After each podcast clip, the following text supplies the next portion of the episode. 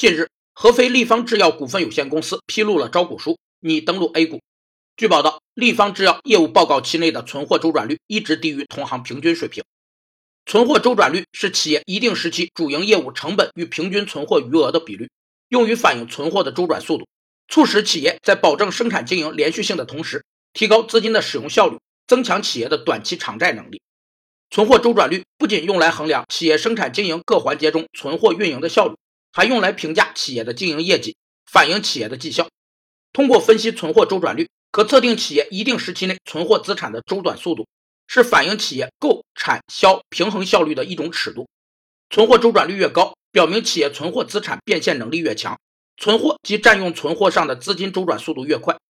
立方制药表示。公司存货周转率低的原因是同行业上市公司的主要客户为公立医疗机构，该类客户用药周期较为稳定，可针对性降低库存。